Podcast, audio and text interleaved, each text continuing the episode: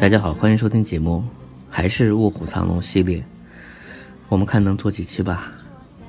OK，这期节目开始，我们来聊玉娇龙和于秀莲的第二次对话。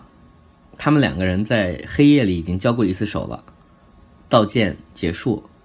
现在情况是，大家都知道小偷跑进玉府，然后于秀莲自己主动来到玉府，想观察一下，特别是他也从玉娇龙的身手当中看到了武当派的功夫。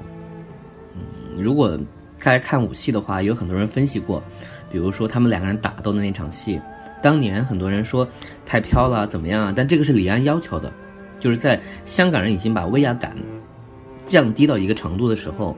李安希望他们能够飞。现在回头看，造成的美感的这个东西是导演自己的一个美学的一个体现，只是有点超前。总之，你能看见于秀莲其实是下盘功夫比较稳，她的轻功没有于娇龙好，所以她把对方往下拽。两个人的对决表现他们功夫的差异以及思考的策略，老江湖怎么去封住对方所有的动作。当然，这一切完结之后。于秀莲来找于娇龙，她想进一步的确定这件事情。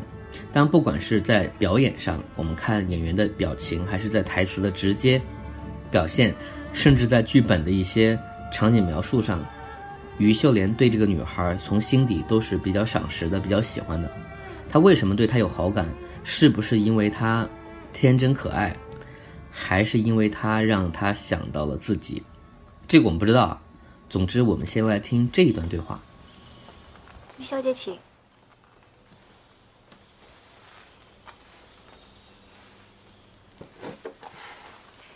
于姐姐，你想死我了。想我干嘛？没事干呗。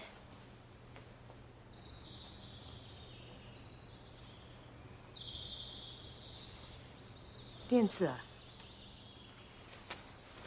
我写于姐姐的名字，练着玩。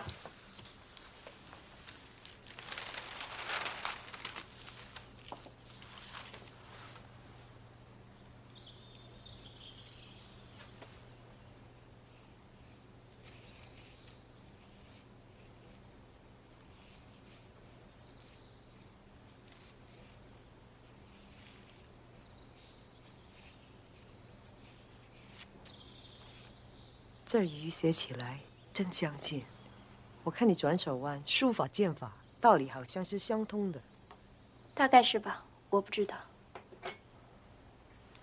请。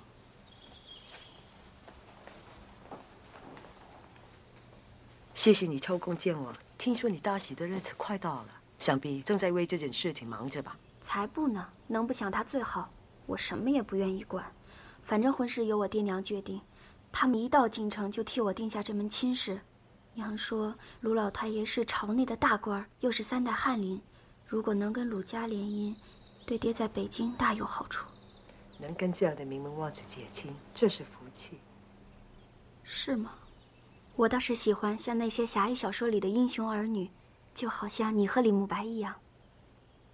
结婚固然是喜事，要是能够自由自在的生活，选择自己心爱的人。用自己的方式去爱他，那才算得上是真正的幸福。那我给你讲个故事，是你和李慕白的事儿，是吧？我小时候家里也给定过亲，是吗？他的名字叫孟思昭，他跟李慕白也是拜把的兄弟。有一回，在一场打斗里，孟思昭为了救李慕白，死在对手的刀下。这之后。我们虽然用共同经历了许多事，感情也日渐深厚，可是我们都坚持要对得起四周和那一纸婚约。你说的自由自在，我也渴望，但我从来没有尝过。可是你和李慕白谁也没有错，只怪那位孟大侠福薄，爱就爱了呗。我虽然不是出生于你们这样的官宦人家，可是一个女人一生该服从的道德和礼教。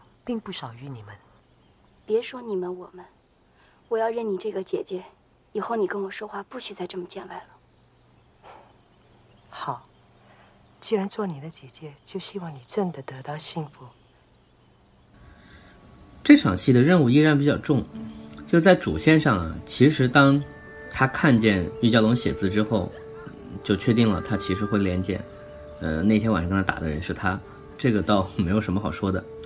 但是呢，他们又不能就这样就结束，所以其实他们第二次对话和第一次对话的那个状态是要延续的。编剧的任务是什么呢？就是两个人一见如故，这样一对姐妹之中表现出冲突，就是我还是想教训你，我还是不想听你教训。其二，这个冲突之下要把关系的对对方那种欣赏要做实，不是虚伪的。这是两层嘛，客套在最外面，中间是冲突，然后还是欣赏，在欣赏之下，我又要埋出他们两个隐约会有最终的一场对决的这种令人不安的那种信息。总之，别管是几层了，就是我们的台词一定不能写得过头，因为过分了你就收不回来了。所以一开始于蛟龙肯定是没有防备的，于秀莲会来找他，他是很高兴的。哪怕他们晚上刚刚打过一架，然后他写字暴露了，接下来喝茶，从客套上有一个反客为主的部分，就是在讲嫁人这件事情，他继续在讲他对未来生活的向往，而这件事儿会让于秀莲同情他，所以于秀莲在这一次主动讲起了孟思昭这样一个事情。其实是想用自己的例子去教育他，你不要觉得我们江湖人是你想的那个样子的，至少我不是你想的那个样子，我在受这些事情的影响和规训，而且这是我认为重要的事情。而于秀莲讲这些事情，当然是自损八百的在讲的，因为这毕竟是他伤心的往事，每一次提起来肯定是不开心的。他用这种方式想对于娇龙表达自己的真诚，但于娇龙听到这个故事。他的态度一定是反面的，他就用很简单、很直接、很新兴人类的方式，就是那孟大侠就是福薄吗？没缘分吗？那你们为什么不甩掉这些东西呢？这个是多么鲜明，其实我们很认可了，多么青春的一种态度。在这点上，于秀莲没有办法反驳他，因为他心里是这样想的，可是他做不到，他才会又搬出阶层来说。就是，我不比你们官宦人家，但是我们要受到的那些东西不比你少，在这点上，他用尽了自己的力气，还是在规训。这种状态里面带着一些，真的你可以说是一种血泪，而这不会让于蛟龙高兴吗？所以于蛟龙的脸色一沉，什么你们我们的。这句话很聪明啊！不管说编剧写法，还是说玉娇龙这样的一个社交方式，嗯，我们你们这个东西是见外的，而他其实并不想听于秀莲这么聊天儿，所以用一种关系很好的状态，我就把这个话题带过去吧。我要认你这个姐姐，你不要再说这种话了。那不要再说，也就不要再劝我了。那我认可嫁人这个事情啊，于秀莲就只能回一个，就这就很骗汤嘛。那我希望你幸福。在原剧本当中，他把它变成另外一个气氛。他是这么说的：说于秀莲突然觉得有点感动，叹了口气，说：“好好，不过我听说你要嫁的是个翰林。”于教龙说什么翰林不翰林的？听说胖得像个猪。我将来要是叫人压死了，你可别不信。两个人笑得前仰后合的。你看这个台词当中，于蛟龙是维持着那个我们前面那个剧本当中，他说话就是有点没遮拦。比较直接，有点顽皮，嗯，然后能够把于秀莲逗笑，呃，这个也没什么不好啊。但是在现在这个电影的这个节奏当中，你发现虽然两个人说着特别亲热的话，那种哀伤还是弥漫开了，这个是有意思的。我来北京以前，并不知道保证侍妾之事。那你来是？我以为我们已经讲好了吗？我一直在想找一个徒弟，能把武当派的玄品剑法传下去。你不怕我学会了杀了你？既为师徒，就以性命相见。我相信，闭眼狐狸未能免变的你的良心。武当山是酒馆畅聊，我不稀罕。OK，这后面发生很多事儿，那我就不要一场一场具体讲了。就是重点，我们来看一下李慕白和玉娇龙见面之后，呃，玉娇龙其实心里怀着很忐忑的心情，他有点被李慕白打动，但是又同时依然带着对成年世界这种厌恶和那种决绝的一种反抗。说什么武当山是酒馆长聊，我不稀罕，就有胆子说这样的话，其实也蛮厉害的。就是他有他的勇气，但这种勇气虽然可能是没有什么道理的。然后他带着这种心情回到家，高师娘在等他。呃，闭眼狐狸和玉娇龙有一段对话，这是我们第一次看见玉娇龙从夜行衣状态下恢复到正常。也就是说，在此之前，他们都不管合作过多少次，我们从来没有听过他们在下面商量事情。这是第一次把所谓的真相这个东西宣给观众看。我们来看一看他们聊的这个点是什么。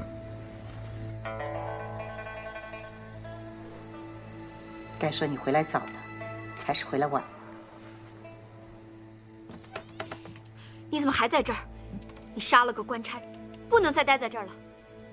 跟你说过了，你会连累我们全家的。要不是你盗走了清明剑，别人怎么会发现我在这儿？你不想了，因为拿走清明剑是好玩的。我有份，你就有份，咱俩一起走。要是你真成了草里命官的夫人，你会憋死的。天分也埋没了。来，我们师徒俩。我不会跟你去做江洋大盗。你已经是人人作难的江洋大盗了。我只是想玩玩，我干嘛走？我走哪儿去？哪儿都行。想干什么就干什么，谁想拦我们就杀他痛快，就连你爹一样。你给我闭嘴！这就是江湖，恩恩怨怨，你死我活，很吓人，也很刺激，是吧？对你，我已仁至义尽了。仁至义尽的是我，收你为徒是我这辈子最得意的一件事。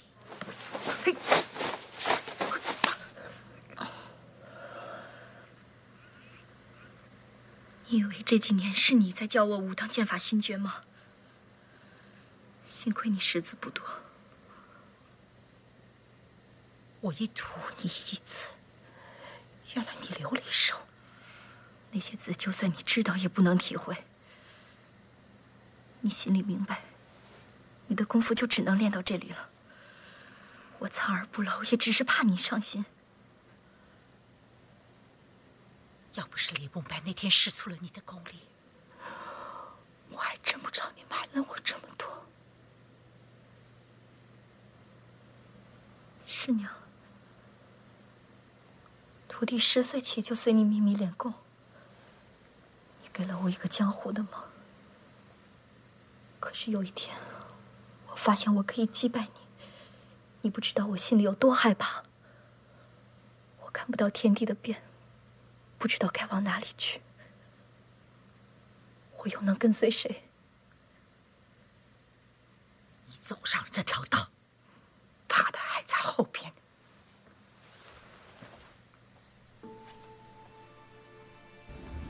这场对话戏也是层次比较丰富，首先是甩锅，然后是诱惑，然后是爱恨交叠。哦，有个细节我要说一下，呃，你们看电影的时候可以注意一下。嗯，于娇龙说：“你不知道我有多害怕。”你注意看嘴型，他说的是：“你不知道我有多难过。”为什么把难过改成害怕呢？就在这个点上，我自己觉得是为了放大玉娇龙在师娘面前那个服软的状态。就其实前面他说了几句“我仁至义尽啊，你又害我爹”，就是已经有点小姐脾气，包括说。你毕竟是我的佣人，你虽然是我师傅嘛，我现在保护你是你在我们家藏着，你还不快走？